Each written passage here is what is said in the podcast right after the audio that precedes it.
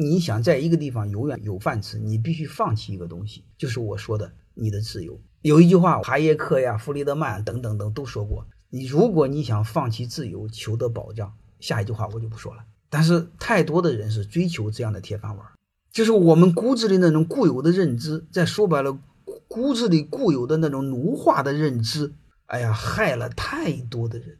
真正的铁饭碗是什么碗呢？就是你到哪儿都有饭吃。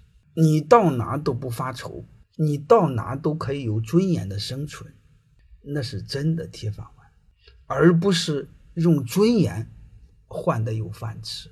因为用尊严换的有饭吃，哎，很多小动物我们都会，所以那个不叫本事。